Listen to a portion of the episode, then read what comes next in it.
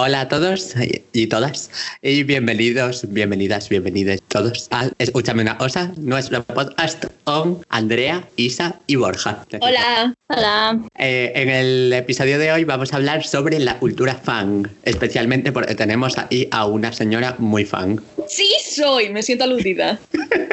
Pero estoy orgullosa de sentirme aludida. Bueno, a ver, eh, prácticamente todo el contenido que creas tú online es sobre fandoms y... Así es, así es, así es. Soy erudita en Sí, sí. fangirlismo. Doctorada en fangirlismo, lo tenía en el Facebook eso antes. Probablemente lo tenga ahora. Cualquiera que entre a buscarme de esto de las búsquedas de empleos al Facebook y me vea y doctorado en fanatismo dirá ya, ya está, por eso no me llaman.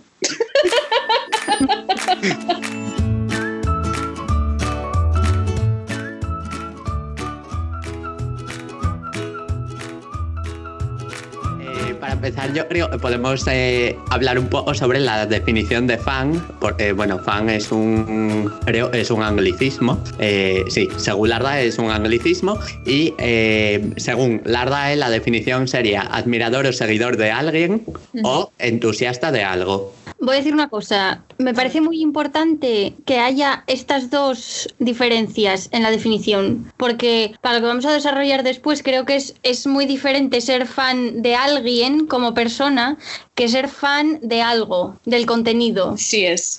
Y me Sí. gusta mucho el plu- eh, que pongan en la, di- en la Wikipedia que el plural es fanes. Fa- Pues ya a mí me gusta fanses. Yo quiero que la RAE mm, ponga ahí un añadido de que sea fanses, porque mejor que fanses no hay nada. Pienso. Bueno, Y ese era me aporte. gusta más fanes, ¿eh? O sea, Pero fanes fanes- suena a como muchos ventiladores haciendo ruido. Fans suena más fan. Eso te suena a ti porque sabes que en inglés es eso, pero en realidad en Sí. español, a ver, nadie dice fanes. O sea, se Todo pone fans y ya está. Se hace el plural de la otra manera, pero fanes me gusta mucho, porque suena a panes, bonito. Sí. Porofo, simpatizante, aficionado, seguidor, admirador, Porofo, fanático. ¿Qué sonalidad? ¿Qué, es- qué- qué es sonalidad? Forofo, yo creo que eso, que luego hablaremos de ello, pero es más como siempre se utiliza para el fútbol. Forofo del fútbol o de los deportes, más Me bien. encanta forofo, ¿eh? Mm, La palabra. Pero, eh, es curioso porque, o sea, la gente normalmente dice el plural de fan como fans. Ujú. El- la Sí. forma correcta es fanes y de forma omia decimos fanses. O Mm. sea, en realidad nadie sabe hablar. De hecho, yo no sé No, hablar porque yo digo, yo digo fanses de coña, pero yo pensé que el plural de fan era fans. Y yo cuando escribo pongo fans siempre, nunca pongo fanes en mi vida. Pero Ya. porque viene del inglés, claro, es que depende. Claro, Ah, claro, Claro. en inglés sí es fans. claro. Ah, Pues tiene más aquí. sentido, o sea, así en castellano. Pero bueno, a ver, el, el anglicismo viene eh, literalmente, pone en la RAE, eh, es del inglés ahorta- ahortación o ahortamiento, o como se diga, de fanatic. Fanatic. O sea, eh, mm, consideramos ser fan es ser fanático. Yo no, no lo creo, o sea, no creo que sea... eh, y es que creo que a la palabra fanático se le da un- una, Una connotación, un matiz sí. peyorativo malo, Malo, sí. ¿sabes? Ujú, Como un poco sí. ya de que se te va de las manos. Y yo no creo que sea así hoy en día. O sea, creo que la palabra fan, tú puedes ser fan de una cosa y, y- y que no sea malo, al contrario. Pero yo creo que por eso precisamente se acorta a fan, para que no suene Mm. tan mal. Sí.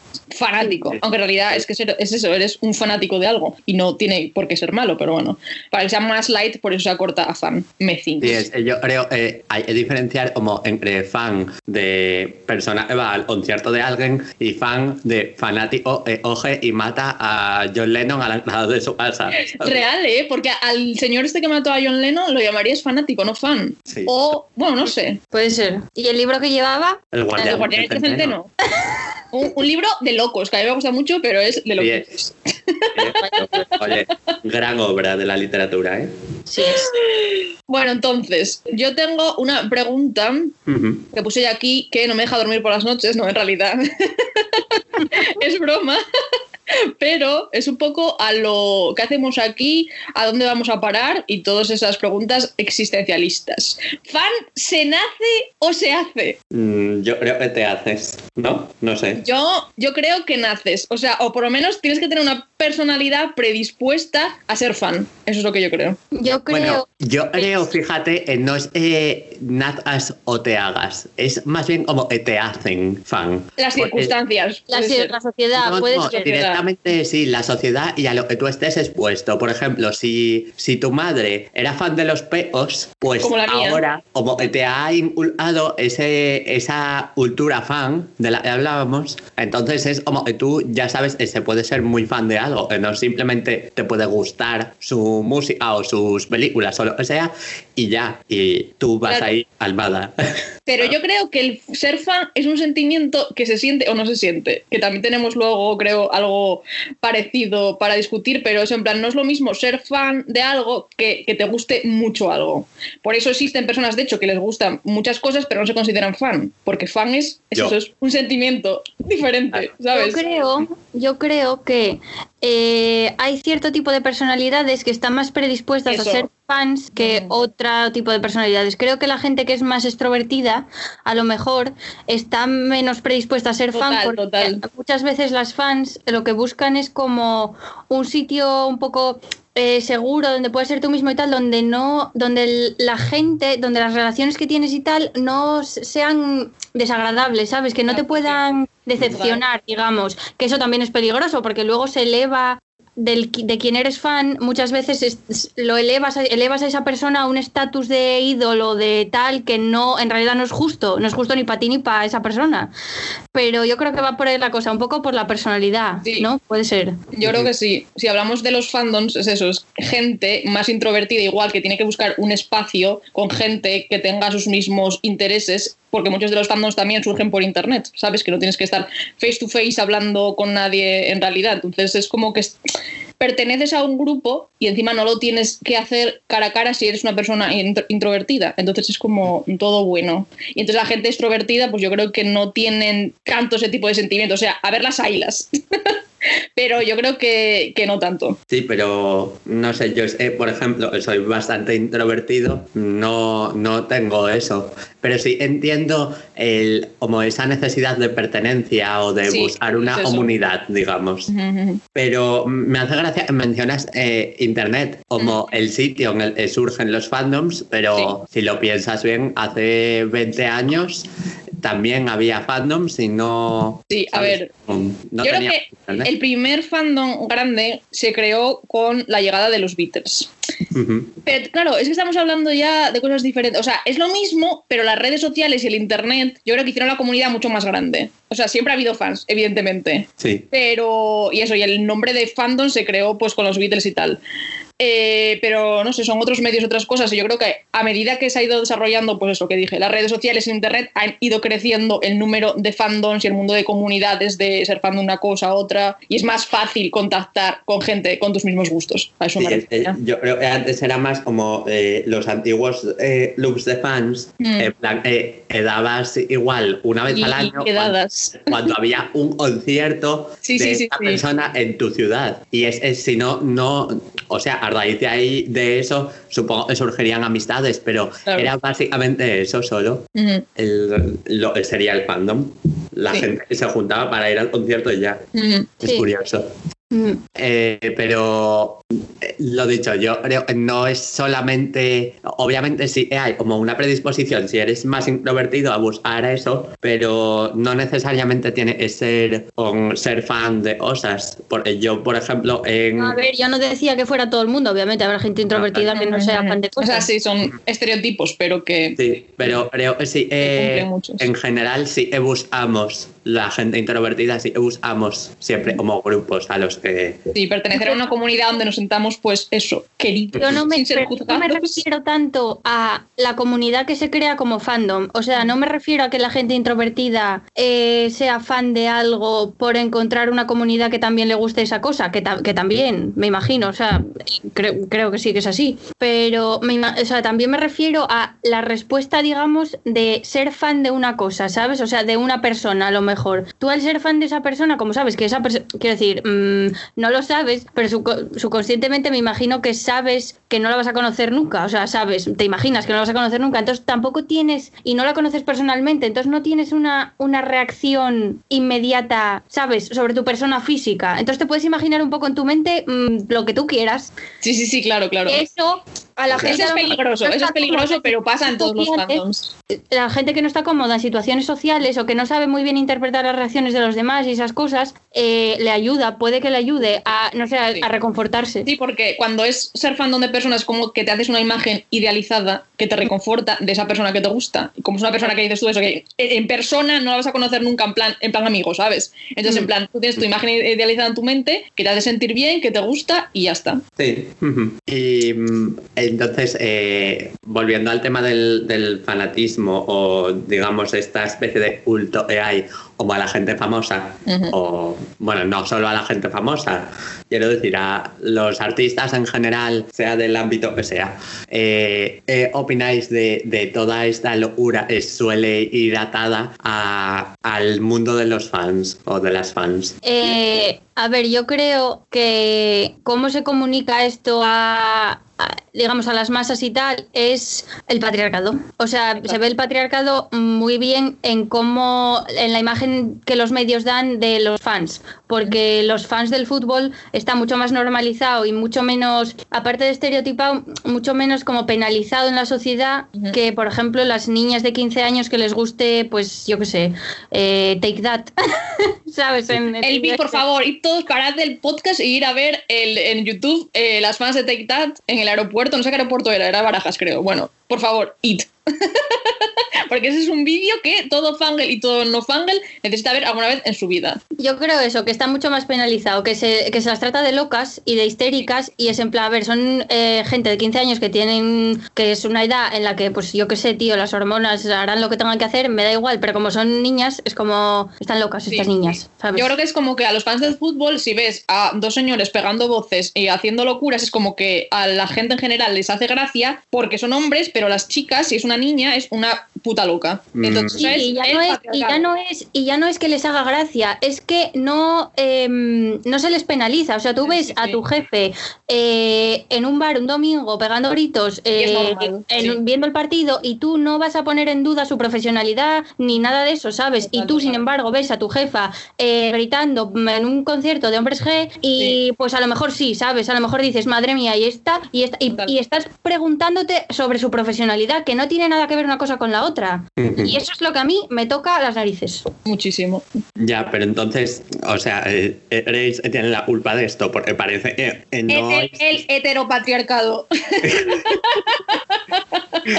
ya, pero, o, sea, entiendo, sí, obviamente ahí estaría todo el heteropatriarcado y demás. En cuanto a, eh, a las mujeres se les juzga por esto y a los hombres no, porque obviamente está ahí el estereotipo de la masculinidad hegemónica de tienes que volvértelo con el fútbol, ¿vale?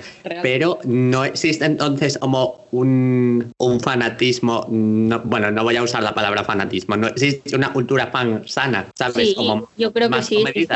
Porque además tú puedes ser fan de cosas, pero que no, que no afecte, que no afecte, es que no sé, no sé cómo ponerlo en palabras. O sea, tú puedes ser fan de cosas y, qué, y no pasa nada. Hay grados y, grados de fangirlismo. Claro, tú puedes. Yo por mi experiencia, por mi experiencia, yo creo que por la de todo el mundo, cuando eres más pequeño, pues adolescente, es como que se desmadra, se puede desmadrar más, es más, más normal todo. O sea, más normal el sentido de que es normal que te desmadres porque tienes, pues eso, lo que decíais, los hormonas y otras cosas que se te despiertan ahí y es más locura. Y luego avanza con los años, es como que te vas calmando y dentro de los fandoms pues no te estresas tanto por cosas o no te pones tan histérica o tal. Que aunque yo lo parezca a veces, yo estoy mucho más tranquila que cuando era adolescente. ¿eh?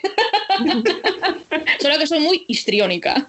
Pero yo creo que sí, que es también mucho, o sea, va por, por simplemente por fases de ese fangirl que tienen que ver con, pues, con la edad de la persona, como es normal, porque maduras y entonces también maduras en tu aspecto fangirl. Sí. sí, yo creo que sí, y que además tú puedes ser fan de una cosa, pero no, no que, tu, que tu vida dependa de ello, ¿sabes? En plan, o sea, tú puedes mm, quedar, tener, yo qué sé, unas amigas que sabes que vais a ir a cinco conciertos de esta persona porque os gusta esa música, pero que tampoco estés pendiente 24 horas de lo que ese artista está haciendo, ¿sabes? Tú dices, mira, hay un concierto y, y eso es ser fan, pero no es eh, ese fangirleo a lo mejor que es el que se, el que se eh, lleva a las niñas de 15 años. Ajá. Yo a veces Creo que reconozco hay que, a veces se me, va, se me va un poco los límites, pero esto me llega a, eh, me lleva a otro tema que es el, el fangirling o fanboying, que, a ver, es que eso es otra cosa, porque el fanboy, ¿qué? ¿Qué pasa con el fanboy? Es lo que Yo decíamos antes, es que el es, concepto. es lo mismo, o sea, fangirl y fanboy Es es lo mismo, mismo. pero fangirl está más, mm, ¿cómo se dice? Más extendido porque normalmente las fans son mujeres, o sea, que no. Sí, O, pero o sí, no lo sé, es que... es que A ver. me parece como que hay eh, mucho machismo en general en todo esto, porque mm, siempre parece que fans son las niñas hi- histéricas, de hecho. y Porque es la como- imagen que nos da todo, o sea, el mundo sobre... Ya, pero Tú cuando que- te imaginas una fan, o sea, que te dice, ¿ves? O una, una fan. Cuando te imaginas uno o una fan, seguramente te imagines pues a una niña llorando y gritando, no a un niño haciendo lo mismo. Ya, pero es porque mm, en general los medios, el más media, sí, sí, sí. Nos ha quería siempre la imagen de que son niñas, pero es que hay muchísima gente fan de, de todo tipo. Hay mucha diversidad en esto. Hay efectivamente los hombres matirulos del fútbol y hay eh, chicos, chicas, eh, de todo. Claro, Y- yo ahí veo, yo ahí veo una diferencia muy grande que es eh, lo mismo que hablamos siempre, ¿no? El heteropatriarcado. O sea, lo de los hombres siendo fans del fútbol está bien porque es una actividad deportiva, eh, física, ruda, podemos decir, ruda, entenderme esa palabra, ¿vale? O sea, eso como, como mm, que lleva un esfuerzo Muy físico y, y eso, es, es exterior, volvemos a lo de siempre. Y luego fan, ser fan de, de, de alguien o tal, es más emocional. A las niñas, a las fangirls,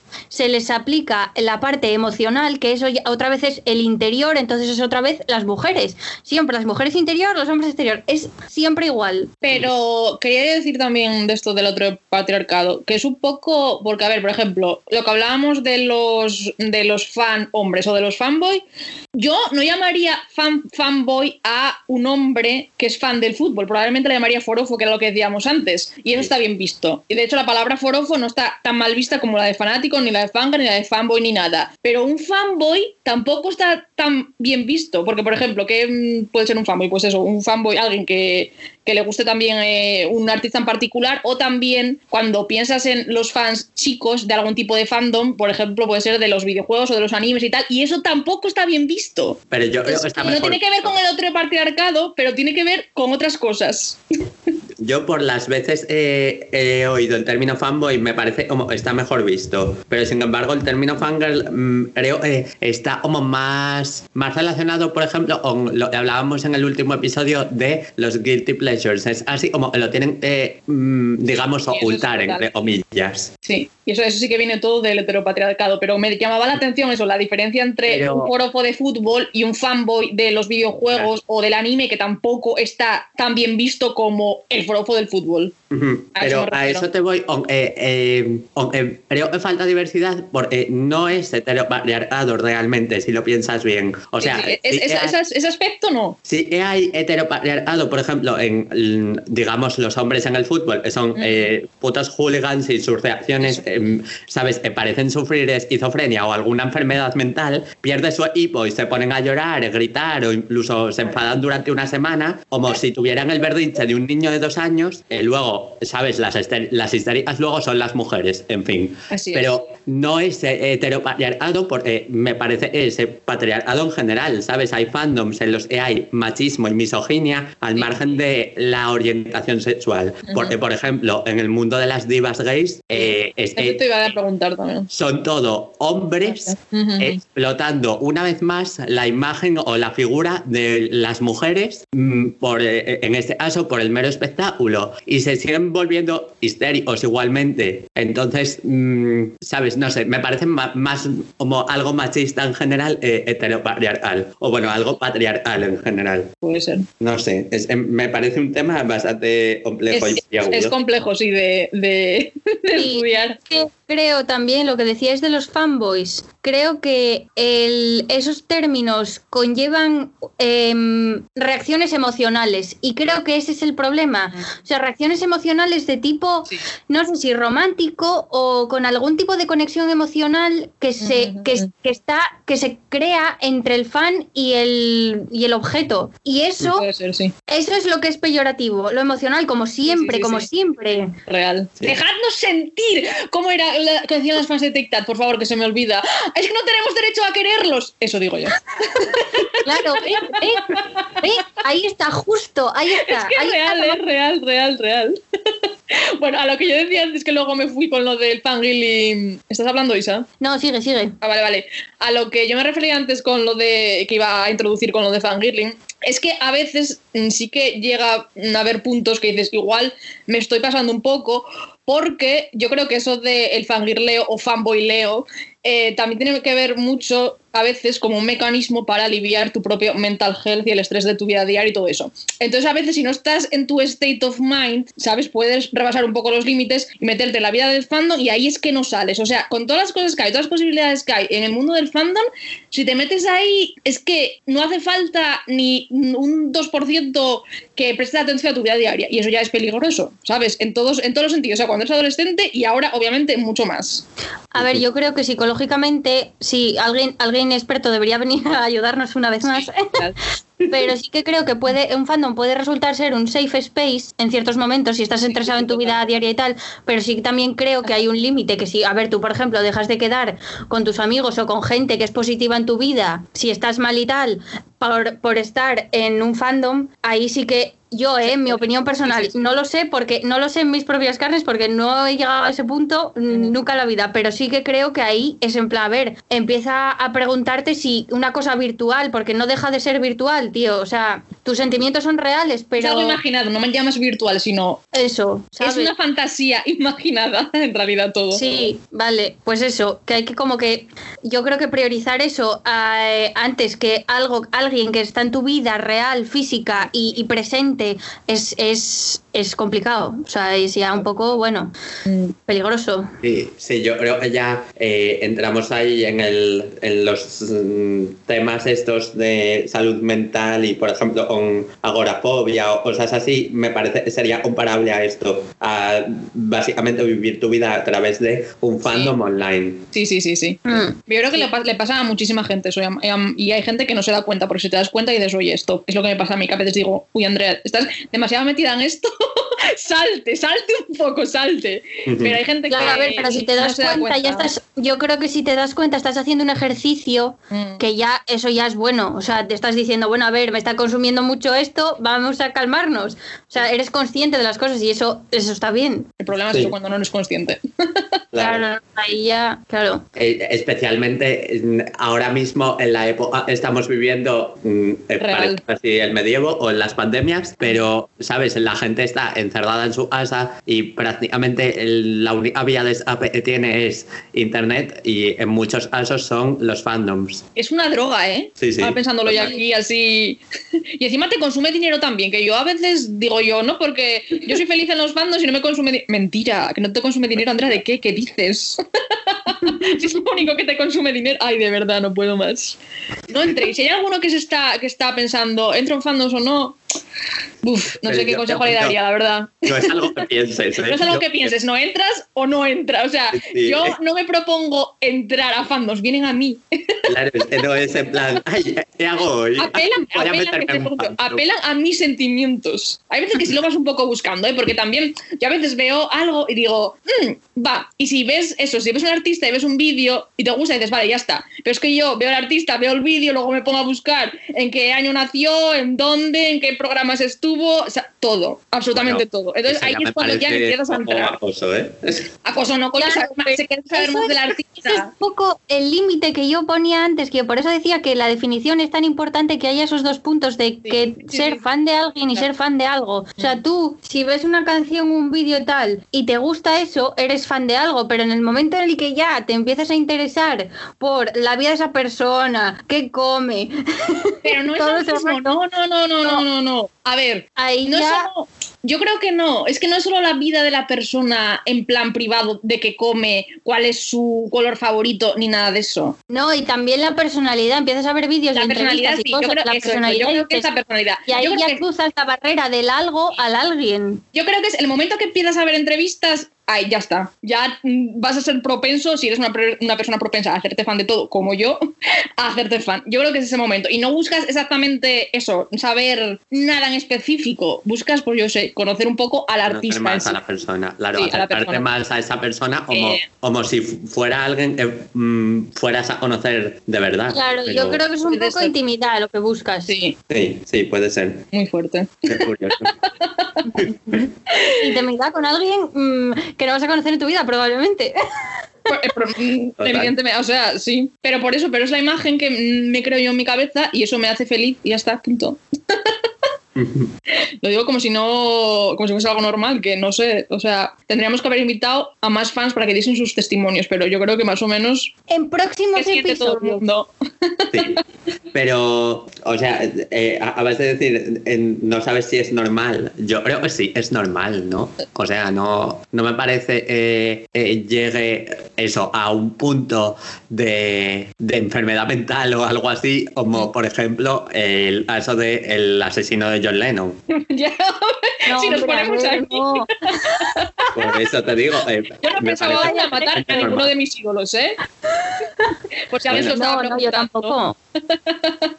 Bueno, bueno. Otra cosa, otra cosa es la. Ahora que digo lo de mis ídolos, es que la palabra ídolo Qué fea la palabra es que ídolo. no son mis ídolos. Yo los llamo así, pero no son mis ídolos. Son gente que me gusta lo que hace, me gusta cómo son, pero no los idolatro. Es que a mí me parece muy injusta esa palabra, porque me parece que, que la palabra ídolo eleva, otra vez, vuelvo a repetir Eleva, lo de sí, sí, antes, eleva a una persona. posición muy alta a esa persona y, y eso, y como que crea ahí una aura de, como que es un santo, un dios, sí. una diosa, una santa, ¿sabes? Es como, está ahí un ente mm, astral y maravilloso, Un sin ente. defectos ni nada, es como, no, a ver amigos, son personas, Sí, son eh, tienen pero- defectos y... Pero eso es lo que pasa en la cultura fandom, que a veces se olvida literal de que esa gente también son personas. O sea, es Claro, como que se discrimina la persona y da cabida pues a que son solo artistas, mito. ídolos, mitos y que vale cualquier cosa con tal de llegar pues a esa persona, porque persona entre comillas, eso porque no son personas, son ídolos. Claro, y eso también la humanidad. lo que hablábamos antes, de esa relación no virtual, como habías dicho, fantástica. Claro, que tú al no, o sea, quiero decir, al no tener una relación eh, real con esa persona, o sea, de conocer a esa persona de la vida real, es el verlo todo el rato por una pantalla o eh, me da igual en un escenario, sabes que es un sitio elevado, que sabes que está ahí físicamente, pero hay una diferencia. Eso alimenta mucho el, idolatrar. Sí, pero estaba pensando en lo de los escenarios, eso que están ahí arriba y tal y todo eso. Yo creo que también estos últimos años eh, las empresas de entretenimiento, los que llevan pues eso, las celebrities, los managers y todo eso, han sido, ah, bueno, no sé si inteligentes o no, porque a mí me parece un poco de psicópata, pero mm, con la creación de los fan meetings y todo esto y firmas de discos, es como que te quieren acercar al idol y decir, ves, es una persona como tú, podéis ser amigos y, y no, no es así. Pero es muy peligroso eso, porque a Pero mí eso yo sé que no me va a pasar, pero a Yo las niñas... es mercantilizar No, a las personas. es total, Eso- total. Y eso pasa, y eso pasa en la música y eso pasa con el cine igual. O sea, la gente paga 200 euros por hacerse una foto con, ¿sabes? Total, con total, dicha total, persona. total. A mí eso me parece muy heavy, muy heavy. A mí eso es que me, me, uf, no sé, tengo pensamientos muy encontrados con eso porque te estás aprovechando de la ilusión de la peña, tío. Que, a ver, el capitalismo es lo que hace. Pero bueno, Sí, no. es un capitalismo siempre. Es un tema de capitalismo porque ya es el, el intentar monetizar todo. Claro. ¿sabes? Es el intentar monetizar la intimidad que puedas tener con esa persona, que es nada, en realidad es una fantasía que te están creando pues las personas que llevan a esa persona. Pero es como, what the fuck, Pero what the fuck. O sea, tengo que pagar 200 euros para hacerme una foto para esta persona y decirle hola y adiós. ¿De qué? Si es una Pero persona ya- como tú y como me yo, parece- ¿qué coño? Me parece, eh, sinceramente, como muy, mm, muy curioso. Nos siga sorprendiendo esto cuando eh, en 2020 se multiplicó mm, a saber por cuánto el tráfico online en páginas como OnlyFans, ¿sabes? Eh, La gente ya vende mm, su más absoluta inti- Claro, intimidad en cualquier mm, forma. Ya, En fin, nada que pensar. sí. Y otra cosa que te viene un poco unido con esto de la intimidad es eh, la relación entre el fandom y todo lo que tiene que ver con el sexo y la sexualidad, porque creo que eso también es muy importante. Eh, más que nada porque, a ver, como decíamos antes también, yo creo que muchas de los fans, por generalizar, son adolescentes y entonces eso tiene que ver también con el despertar sexual de los adolescentes. Pero aquí hay una dicotomía un poco rara también porque es en plan, el sexo, una vez más, de no se puede hablar de ello, ¿sabes? Un poco tema tabú, pero a la vez utilizas a ese artista de una manera sexual para atraer al público, lo sexualizas, pero luego no se puede hablar del sexo ni de sexualizar. Entonces, como es como que está bien sexualizar al artista, pero luego que las fans sientan atracción sexual por esa persona no está bien. Y entonces, como, No, pero eso, eso es, hay que hacerlo sutil para que me dé dinero y luego criminalizar a los real, real, real. Totalmente. Es, es lo Total. mismo de siempre otra vez. O Sí. sea, la culpa para el pequeño que lo consume. Y Sí. es como, ay, de verdad, qué cansancio. El empresario, todo bien. No Pero siempre es para el consumidor, ¿eh? Luego eh, os hablaré en las recomendaciones de una cosa que tiene que ver con esto. Y, y volviendo a esto de fandom y la sexualidad, ¿qué opináis de las groupies? Que es un ¿De tema la- que me, me apasiona, de las groupies. Ah, vale. A mí Eh, me, me da mucha curiosidad, pero también me parece muy machista. A mí me parece machista y peligroso. Sí, me da un poco de pena. Porque también es aprovecharse, digamos, de esa Es que ilusión. es total aprovecharse. Por mucho que digas, eh, yo soy una mujer ya de. Pues si me pasa a mí mañana, ¿sabes? Es en plan. Es que sigue siendo, aunque no lo quieras ver así, una persona que tú no ves en realidad, ves, la ves como persona, pero es como que esa, No, esa no persona ves- va a no jugar contigo, una en realidad, no la persona- ves como una persona, o sea, Como objetivamente sí, de tu pero en vida ese no la ves, tío. No, evidentemente la no. que tiene es eso. subida a un pedestal, esa, sí, ge- sí. o sea, las- sobre todo eso, las, las adolescentes fans tal, eh, las tiene- tienen en un pedestal a sus, a Sí. sus ídolos, la Y gente de yo la que creo que, que sin querer tú te creas estas fantasías, porque es en plan, yo mañana me tiro a fulanito y tú crees que, que al día siguiente se me va olvidar. Es que voy a estar pensando en eso toda mi puta vida. Igual no salgo de ahí, igual me vuelvo mm, peor de lo que estoy. Claro, pero eso también es mucho de la educación eh, del príncipe azul que se nos da a las mujeres. Es Pero Pretty Woman, ¿sabes? sí. Y te lo crees y es como... es no va a todo ser. problema de idealizar las cosas, tío. Pero es que en el mundo fandom se basa en eso, básicamente. Pero. Entonces, por eso veo mucho problema en lo de las groupies. A ver, que sí que habrá groupies que son básicamente eso, se tiran a todo el mundo que sea famoso y se la suda y ya. Pero hay Sí, otras por su propio que no. placer muchas veces, Sí, sí, sí, sí. y por sentirse poderosas y empoderadas. Pero claro, para eso, para eso las mujeres tienen que ser conscientes de todo, ¿sabes? Y no todas, desgraciadamente, no todas. son conscientes ni tienen ni están empoderadas de esa, hasta ese punto como para poder ser eh, iguales a la otra parte. Ujú. Total, yo Eh, veo un problema. Yo creo que ahí el problema sería más como. Eh, creo que raya un poco con el tema de los delitos sexuales. Porque si un artista, por ejemplo, o una artista se está aprovechando de sus groupies, Mm. eh, pues. ¿Sabes? Eh, Se está aprovechando. Igual esas personas, esas fans o esos fans, mm, o son menores de edad o aunque sean mayores de edad, en ese momento no están siendo plenamente conscientes de Sí, sí, todas las consecuencias de lo que están haciendo. Mm, Porque te dejas llevar simplemente. Si es alguien, eh, lo único que quiere es echar un polvo con Mm. alguien que le atrae mucho, pues oye, pa'lante, alegría para el cuerpo. Real. Sí, Me imagino que sí, es cosa de, de, de la persona, de cómo sea. Sí, es- es- no. No sé. yo No sé, la la verdad. verdad, me tiraría a alguien famoso si pudiera. Y no Yo también, que- pero sé que no me quedaría bien. Depende, a ver, es que no es O lo sea, mismo. alguien alguien- famoso no, no a cualquiera, ¿eh? Sino Espera, es que no es lo mismo tirarte a alguien famoso que tirarte a alguien famoso que te gusta. Es que voy a decir idolatras, pero no me gusta esa palabra, ¿vale? Pero entre comillas, idolatras. Es que no es lo mismo. Hombre, pero si no te gusta, eh, solo lo haces por la fama, entonces bueno, es que hay, No, no, claro. hay No, moralidad un decir, poco... no. A alguien que te Que te guste eso, que te atraiga físicamente. No es lo mismo acostarte con un famoso que te atraiga físicamente que acostarte con un famoso al que, entre comillas, idolatres o del que seas fan. Ujú. Ahí hay dos vertientes. A mí me cuesta un poco mm, di- diferenciar Uf, pues yo veo mucha diferencia. Yo también. Mm, Pero es que, eh, claro, sí la veo la diferencia, pero es que el- si eres fan de esa persona, es lo que decimos. El problema es la idea que te haces tú en la cabeza. Porque me da igual que seas Sí, fan o que te traiga ser. físicamente, porque lo conoces cero. Pero De esa persona sabe formas- que tiene un tipo de poder sobre ti. Pero el, el conflicto está en eso, en que luego Exacto, la personalidad de esa persona no se ajuste a lo que tú te imaginaste. Y eso es injusto para todos. O que te crees tú tus propias películas en la cabeza. Eso. Pero bueno, a ver, también creo que esto eh, depende un poco de la visión que tenga a la persona del sexo. Hay gente que le parece Sí, que también solo es y ya. Ujú, Total, total. Ya, bueno, sí, eso depende de cada uno, claro. Sí. A ver, otro debate muy interesante que no vamos a ahondar mucho en él porque eh, es muy extenso, entonces queremos hacer otro episodio relacionado, pero eh, la diferencia entre fans y stalkers o dónde están los límites. Yo El creo. mm, En el asesinato de John Lennon. Aquí Yo Vale, creo ya. que los límites Ya paró con están- este asesinato porque no se le puede sacar más jugo a un chiste malo, ¿eh? yo creo que sí. Yo creo que los límites están, existen. O sea, eh, hay que respetar la vida de la gente. Cada uno somos un individuo y tenemos una vida y hay que respetar la vida de la gente. Yo creo que ahí está el límite. El problema es, como dijimos antes, cuando no se ven como personas reales de a pie. Entonces, es Claro, como- pero eso ya, eso ya o es- te dan una, o, o te dan una falsa confianza o intimidad excesiva que en Sí. realidad no existe, pero tú te lo crees. Entonces te sientes con potestad para hacer lo que te salga Ah, amigos, claro, ahí ese es el problema con el mercado actualmente. nos lo Exacto, están exacto, vendiendo exacto. tanto, te lo venden tanto siempre, como eh, puedes ver a esta persona, puedes ir a un meet and greet, puedes hacer de todo, puedes verlo a través de sus Instagram stories 24 horas al día.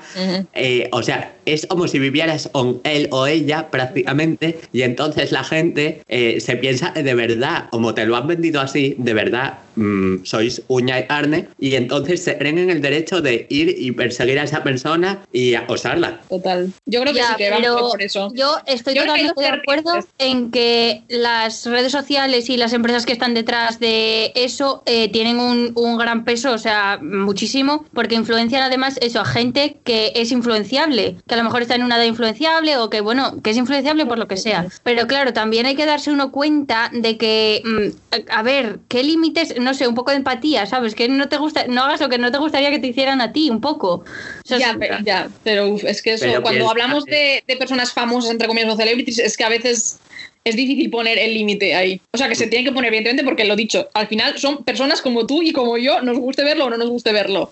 Pero Claro. entiendo que en mentes más influenciables, como dices tú, el límite no esté tan claro. Sí, además eh, yo creo eh, eso que dijiste tú, Isa, de eh, no hagas lo que no quieres que te hagan a ti, creo que no siempre es aplicable, porque si, si volvemos a lo que decíamos, de que en muchos casos son personas introvertidas, igual precisamente ellas, eh, sí, eh, ellas o ellos, eh, si querrían que les hicieran eso, les hicieran Sí, más... yo más- entiendo que ellas o ellos quisieran que su ídolo viniera a su casa a darle flores, pero tú date cuenta Ojalá, ¿eh? tú date cuenta que de la otra manera no eres solo tú, o sea, llevas detrás eh, a pues a un montón de gente que a lo mejor está a las puertas de la casa de X y esa persona no puede salir de su casa tranquilamente. Mm, Pero muchas veces no son conscientes, o sea, se piensan, eh, por lo que se ve, ¿eh? no, no estoy yo hablando aquí como si supiera, pero me refiero, que muchas veces parece que se eh, son las únicas, en plan, eh, ellas son el amor verdadero de fulanito que andaba en los pasa? 90. Pasa Claro, eso, pero ahí pasa Pasa- volvemos a lo de antes, a lo de idealizar y lo de los, las emociones, a las mujeres, la educación, todo eso. Escucha, pasa lo que dijo Borja y pasa que igual yo no quiero gastar 200 euros en un fan meet para hacerme una foto si puedo ir a esperaros a la puerta del hotel y hacerme una gratis. Entonces, ¿sabes? Por muy mal que esté eso también, pero es en plan, es que tú estés jugando con mi puto dinero, ¿sabes? Sacándome aquí los putos cuartos malamente, Tra, tra. pues oye, tra, tra. Ya, ¿A mí no sé, en queda? una- en Pues- uno sacrificas, pues en uno cruzar el sacrificas- límite. pero nunca Porque se tú- sacrificas dinero y en el otro tiempo. Eso ya, no sé. o sea, yo ahí no digo porque nunca hice ninguna de las dos Y cosas. y no me- comodidad, ¿eh? Porque No me gusta, Mm, pero... Ya hablaremos otro día de ello, pero lleva tiempo y cansancio y mentalmente mm, es duro también. En que muchos aspectos. son unos límites muy, muy Sí, complejos. son pero muy bueno, complejos, real. tiene ya hablaremos en otro. para otro episodio. Sí, ya. que bueno, ya hablamos de ello en otro capítulo también, en el anterior, pero dentro de los fandoms hay otra cosa que está muy en auge también, que son los fanfictions. De Eh, sabe mucho Isa. Aquí tiene la palabra Isabel, Yo porque creo que, no, yo creo que eh, muchos se alimentan de lo que dijiste antes, de la idealización y tal. Yo es que, co- a ver, yo es que no sé mucho de ese eso en concreto, porque no sé mucho de nada en realidad, pero, pero yo, yo consumo más, eh, un poco más fantasía, en plan basada en lo que ya está, ¿sabes? No, no en sí, en una en- relación y esas cosas, pero sí que se basa en la idealización. O sea, la gente es lo que tú decís, que ya lo hablamos esto varias veces en persona y, y lo es que lo que tú dices a veces, que es como crear un personaje que tú te lo imaginas como tú quieras, lo escribes y, y le pones el nombre de esa persona. Vamos, esto según los Pero- escritores de, fa- de fanfictions, Sí, sí, no pero, esto, ellas, pero nos lleva, esto nos lleva a la cuestión que no nos deja dormir a ti ni a mi Isa desde hace mil millones de años, que es Sí. los fanfictions eh, de gays, es que iba a decir de lesbianas, pero es que mira, yo lo siento, pero de lesbianas yo no he visto, habrá, pero no hay. Normalmente son de parejas homosexuales gays.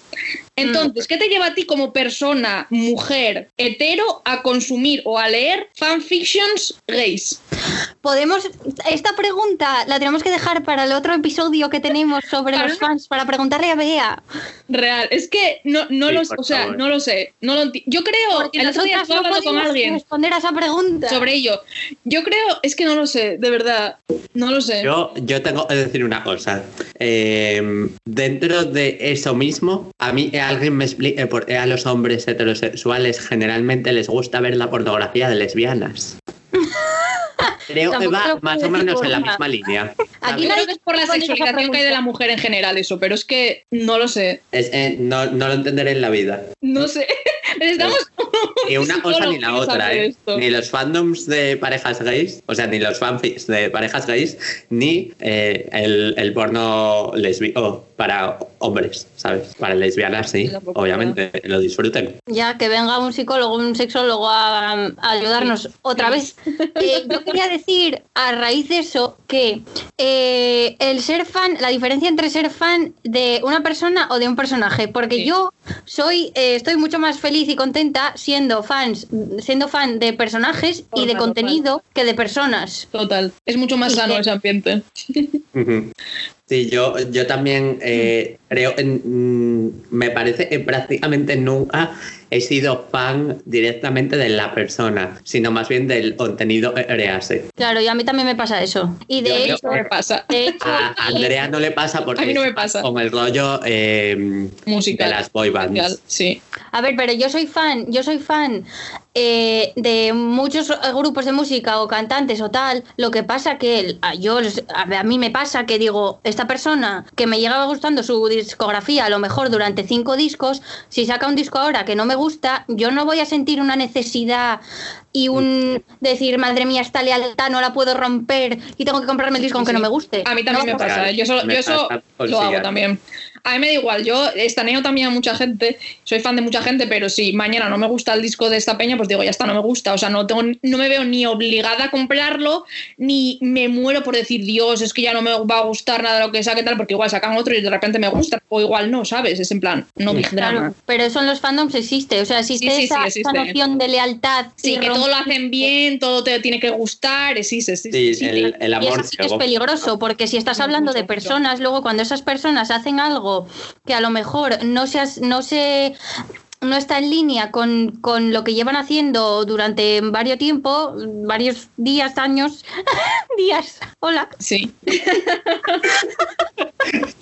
eh, es como que te decepcionan y te lo tomas como algo personal y es en plan, a ver, que volvemos a de siempre. Que y son luego, yo por ese ejemplo, estoy dentro de muchos fandoms, pero soy una persona pues muy crítica y con la gente que me gusta y con la gente que no me gusta, ¿sabes? Yo en plan, si un grupo que me gusta mucho saca una cosa que me parece una mierda, lo voy a decir. Pero hay gente que no tolera eso, tío. Y si le dices, mira, tu grupo saca una canción y a mí personalmente me parece una mierda, se lo toman como una ofensa y es en plan, ¿me explicas? Ya no y, es y no solo- te digo niñas, adolescentes, ¿eh? te digo Y- gente de mi edad, que es en plan, eh, what the fuck. Claro, eso es el, peli- eso es el peligro. Ya no, No puedo solo- tener una opinión. claro, y no solo es el arte. una duda. No solo es el arte que crean, es también el comportamiento que tienen, porque la gente, quiero decir, voy a poner un ejemplo muy mainstream de los medios, pero lo que pasó con Miley Cyrus, que yo soy, a ver, a mí me gusta Miley Cyrus, me gusta un poco esa actitud que tiene así, un poco me la suda todo, voy a hacer lo que me da la gana, y a mí la música me gusta, pero lo que pasó con Miley Cyrus cuando pasó lo de los MTV, que fue un acoso y derribo muy heavy, Mm, porque, eh, porque se salió de- del comportamiento que tenía, pues eso es muy injusto, porque es en plan, esta persona está mm, llevando una evolución en su vida y en su carrera y déjala que haga pues lo que tenga que hacer, tío, lo que le salga en ese momento. Ese, no sé, es, es horrible. Déjala que baile, como dijo Alejandro Sanz.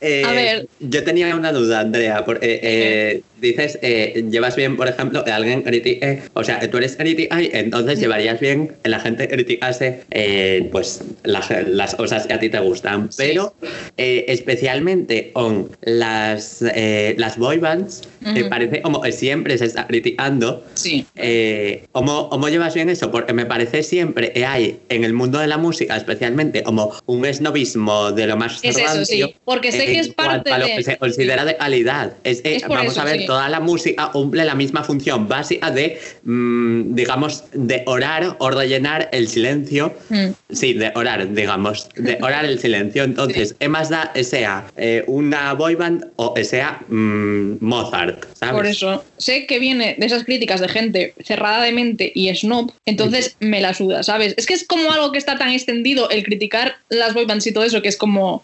Es que sé que lo vas a criticar por gusto, ya está, porque da igual. Porque aunque igual te gusta una canción de una boyband, que, oye, puede pasar aunque no sea tu estilo de música, lo vas a criticar igual porque es guay criticarlo o porque todo el mundo lo critica, entonces tú lo criticas también. Entonces, en plan, Además, como que no me lo tomo en serio. diferente, sin, sin estar yo muy enterada de esto, yo creo que es diferente que las críticas vengan de fuera, rollo que te diga mm, un metalero que el K-pop es una puta mierda, o sea, perdón por la expresión, pero que te venga alguien y te diga eso, yo creo que a ti no te afecta tanto que a lo mejor alguien que está dentro del fandom te diga, pues mira, esto es una mierda. Yo creo que hay gente, no a ti no a ti precisamente, ¿eh? Sino que hay gente que a lo mejor le puede afectar más que su amiga del fandom que mm, comparte con ella las cosas le diga, pues vaya Eso, mierda. Eso, eso sí. Aún así, aún así también te digo, me parece una tontería, eh, pues eso, que mm, I know. no sé, que te afecte de esa manera, la verdad. Ujú. Ujú. Pero pasa, pasar, pues, Si pasa. te mola, por- vamos a debatir, ¿por qué te parece una mierda? ¿Sabes? Yo, es que yo- a mí me encanta hacer eso. O sea, yo si te digo que me parece una mierda, no es porque odie al grupo o porque tal, no. Es porque, joder, porque es que puedo darte mm, razones por las que me, les parece una mierda. O sea, si no has querido escuchar, no las escuches. Claro, y que Pero, además no es nada personal. O sea, no te estoy diciendo que esto es Exacto. una mierda para atacarte a ti, para herirte a ti, no. Te lo estoy diciendo porque tengo gustos, como todo el mundo. Así es. En fin. Muy interesante, sí. que a raíz de esto de lo que decía yo de debatir por qué es una mierda o por qué está bien o por qué tal, a mí lo que me gusta pila es preguntarle a la gente sobre las cosas que le molan, rollo que yo por ejemplo a Andrea cuando la veo le digo qué tal por el K-pop. A mí me encanta que porque me mola porque jolín, porque me gusta rollo que me cuente las cosas Mm. y también me mola ver a la peña eh, contarme cosas que le gustan. A mí también me gusta. Apasionada, ¿no? Hay gente que le molesta. Yo sé que hay gente que, o sea, que es en plan, ¿no te molesta que te esté hablando todo el día de esto? Y yo no. A mí, si es cualquier cosa que te apasiona, no me molesta. Porque yo, como lo vivo igual, las cosas que me gustan, no me molesta para nada. Aunque yo no sea fan de eso o no, o no me guste especialmente, ¿sabes? En plan, me da igual. Habla. Claro, yo, Yo creo, feliz yo creo que escuchando. además En yo creo que general es muy...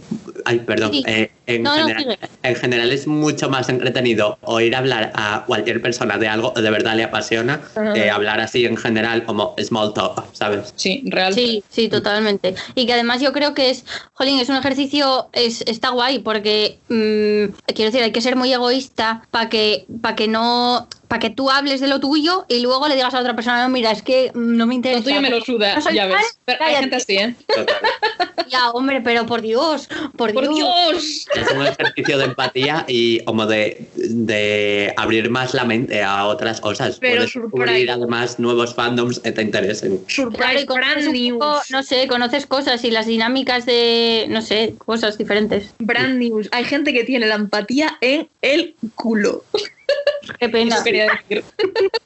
Es sorpresa, es novedad. ¡Wow! Wow, shocking. Bueno, A ver. y- sí, La última gran pregunta.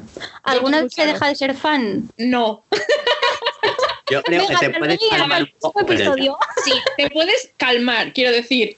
Te puedes calmar a medida, como he, di- como he dicho antes, a medida que creces, a medida que maduras, pero también hay fases. Yo hay fases en mi vida que igual estoy más ocupada con unas cosas y no me da tanto tiempo de ser fan o no me apetece. Y hay veces que tengo mi vida más calmada, más tiempo libre, y entonces ¿qué pasa? Que me apetece más ser fan y meterme en las cosas de los fandoms. Pero dejar de ser fan al 100% yo creo que no, porque yo creo que cuando tenga 50 años Casada no sé si voy a estar. Tener hijos no porque no quiero. Un trabajo espero tener un puto trabajo y estar viviendo o sola o con alguna amiga a mis 50 años, why not. Pero mm, yo creo que me va a seguir gustando ir a conciertos. Sentadina porque ya ya mayor y ahora de hecho tampoco suelo ir a pista nunca. Eh, pero yo creo que sí. Y parte de ir a los conciertos, pues eso. eh, quiero decir, parte de ser fan es ir a los conciertos y hacer esas cosas. Con lo cual yo creo que la respuesta es no. Yo también, yo también. Yo creo que no y espero que no, porque a mí me presta mucho ser fan de Eh. las cosas que me gustan. Y Mm. o sea, la experiencia me gusta eso mucho ir a los conciertos, pues, comprarme alguna camisetina que me guste, pues no sé. A mí siempre, que haga, siempre que se haga con moderación, yo creo que está bien. Sí, hombre, sí, claro, pero te da así, no sé, yo creo que son unas experiencias muy guays. Sí, así son. que espero que no. Sí. Yo creo que es eso, es simplemente pues como eh, se relaja todo un poco y efectivamente vas teniendo como otras prioridades en la vida, Eso. y, pero sigue estando ahí, o sea, sigue siendo tu afición, al fin y al cabo es otro hobby más. Exacto. Es que es un hobby. Mi hobby es meterme en fandoms. en fin, ahora ya para acabar vamos a recomendaros algunas cosas que por lo que leo aquí principalmente son documentales y un libro. Venga, empiezo yo con las recomendaciones. Yo voy a recomendar, como antes decía, un documental eh, eh, trata mucho el, el mundo de cómo la fama afecta a la gente famous. Y eh, cómo tienen que tratar con los fans, con en general toda la industria mediática y todo esto. Y eh, trata mucho también sobre eh, la, la sexualidad en el mundo de los fandoms. Y es el documental de Framing Britney Spears. Eh, podéis encontrarlo online porque de momento creo que no se ha emitido en España, pero bueno, lo hay online probablemente con subtítulos y trata mucho, por ejemplo, cómo eh, a Britney Spears eh, al principio, como eh, siempre querían que fuera la imagen de, de niña buena y todo esto, y siempre tenía que ser prácticamente como la Virgen María, de hecho hay, hay veces se le comparaba con ella, y, y sin embargo luego eh, también la estaban sexualizando todo el tiempo, me Ujú, parece eh, sí. encaja bastante con esto que hablábamos antes. Y Eh, está muy interesante también, sobre todo el movimiento de Free Britney Sí. y todo eso, lo recomiendo. Todavía no lo he Yo- terminado, pero estoy living. Yo voy a añadir un- una cosa que es hacerme autopublicidad y decir que yo lo vi el fin de semana e hice una reseña en mi blog que se llama Fangly Flops. Así que si queréis leerla, mi opinión sobre el documental, pues ahí está. Ay, no sabía que lo habías visto. ¡Yas! Pues Yo no lo vi has de ir luego a leer mi reseña en el blog, porque hablo Vale, también vale. de Cuando de todo eso que dijiste tú, sí. Bueno, pues yo voy a recomendar también un libro primero y luego un documental. El libro que voy a recomendar se llama Fangirls y es de una periodista que se llama Hannah Owens. Creo que hace artículos para la revista Vice. Eh, el libro es en realidad como una un compilation de ensayos que hace ella misma sobre las fans, más bien sobre la las características de ser fan, un poco mm, resumido lo que hemos estado hablando en el podcast. Y es muy interesante también porque es como que utiliza diferentes fandoms para hablar de diferentes características de las fans. Por ejemplo, pues eh, fans de Harry Styles o fans de Lady Gaga o fans de Beyoncé. Entonces es muy guay porque mm, es como que eh, eso, utiliza todos los fandoms, todos no, pero muchos, para, para hablar de, de, las características que tienen, pues lo que estereotípicamente llamamos una fan. Y pues es una lectura muy interesante de leer. Y luego un documental que vi hace mucho tiempo, pero que también me gustó mucho, es el de Tom, Mel Tom Melton, sí. es el de eh, Tom Felton meets the Superfans. Eh, porque hay algunos documentales de fangirls, por ejemplo, no sé si alguien vio el típico de las fans de One Direction, que de este documental habla también la periodista esta Hannah Owens en el libro de fangirls, pero es lo que hablábamos, mmm, para dejarlas mal. Pero en el documental de Tom Felton me gusta porque no va de ese palo. Y conoce a fans de Harry Potter, por ejemplo, y creo que también luego va a una convención de anime y todo eso. Y lo hace sobre todo de forma muy respetuosa. Entonces es lo que me gustó del documental, que trata el tema de ser fangirl, pero de una forma bien y adecuada. Sí. Y me cae muy bien Tom Felton, entonces vedlo. Creo que lo vimos una vez en tu casa en Halloween. me suena, suena. No, lo vimos en, en Londres cuando fuimos de vacaciones. Ay, sí, es verdad. ¡Ay, qué fantasía! Qué buena memoria, Isabel. Mm. Ya te digo. Eh, yo voy a re- recomendar varias cosas. Yes. Dos que, me que las vi gracias a ti, Andrea, o sea que tienes aquí parte de, de credits. Eh, una es el documental de Let's Spend the Night Together que va sobre las groupies de las bandas de los años 70-80, que es no tiene desperdicios ese documental, de verdad, Sí. maravilloso. ¿Cómo se llamaba la que hacía la que hacía moldes de esto? No sé cómo se moldes llama. de cera de ay Cintia Plastercaster o algo así creo no sé si era Cintia Ay, no me sí, acuerdo. Algo Que así, hacía algo moldes de, de pues eso de cera tío o lo que sea con los penes de los cantantes a los que se tiraba una de fantasía yeso eran, de creo. yeso de yeso sí de yeso Sí. qué fuerte Eh, bueno, salen, salen las, las chicas, las, bueno, ya señoras, eh, contando sus experiencias y tal, y me parece súper guay, porque son varias de ellas que, claro, tuvieron experiencias diferentes y tal, y está muy guay. Eh, y luego el otro documental inciso, que quiero inciso, recomendar. Un inciso, un inciso, Isabel, un inciso Sí. de, de eso. Hay un libro también que se llama Igual y creo que el documental está basado en ese libro. Entonces, pues si alguien lo Ah. quiere leer, pues está interesante también. Yo creo que no lo acabé de leer, lo leí a medias, pero contaba como más cosas también. Entonces, pues eso, ya está. Vale, vale. El Siga. otro documental es el de Tokyo Idols, que está Ay, sí. en Netflix, ¿no? Creo, ¿o no? No sé si lo quitaron ya, pero solía estar. Mm, Bueno, que yo lo vi mm, gracias a ti también y flipé. O sea, es que yo no sabía que existía nada de eso, sabía, bueno, algo, pero no sabía ese, ese nivel. Y ese sí que te haces muchísimas preguntas. De verdad, es para analizar mm, lar- largo, largo. Deberíamos dedicarle un podcast solo. Está para ellos, sí. Está para ellos, sí. Y luego, a raíz de lo del documental de Britney Spears, eh, quiero re- recomendar un, un episodio de Buenismo Bien, que es un programa de la SER. Exactamente, quiero recomendar el 4x24 Ya. en el minuto. No, el minuto no. En una hora, un minuto cincuenta, que es cuando Sí, empieza la sección de Nara Álvarez, que habla de Britney Spears y de mm, las histéricas y la historia de las mujeres Sí. histéricas un poco y el feminismo. Y me parece una. mm, Me pareció que le quedó una sección preciosa, la verdad. Dice verdades como puños. Ahí descubrí nada, yo último- el documental de Britney. ¿El qué? ¿El Eh, qué? ahí en esa sección descubrí yo el documental de Britney, en ese, en ese programa precisamente. ¿Ves? Pues maravilloso, gracias. y nada, por último, recomendar un poco el, así ya más light, el canal de Andrea Compton, porque ella em, es, no sé, yo creo que es la representación así un poco guay, millennial y un poco así joven de, de cómo es ser fan y esas cosas. Y creo que lo hace así muy divertido y muy, muy guay. Yo veo los vídeos que me interesan muchas veces. Sí, es que todas las Andreas son, eh, ¿sabes? Somos Expertas. Las, las, las mejores fanses. Sí, eso es. Bueno, pues eh, hasta y el episodio de hoy. Para el siguiente episodio vamos a hablar un poco más en profundidad sobre otros temas, eh, sobre fandoms y sobre el mundo de los fans o las fans. Y en el futuro también queremos tratar otros temas. eh, hemos hablado ya así un poco por alto y tal vez con invitadas eh, estelares.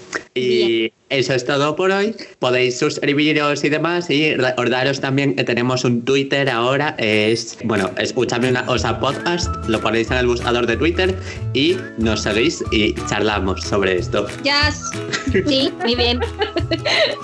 Hala. Ya nos despedimos, ¿no? Sí. Chao. Chao.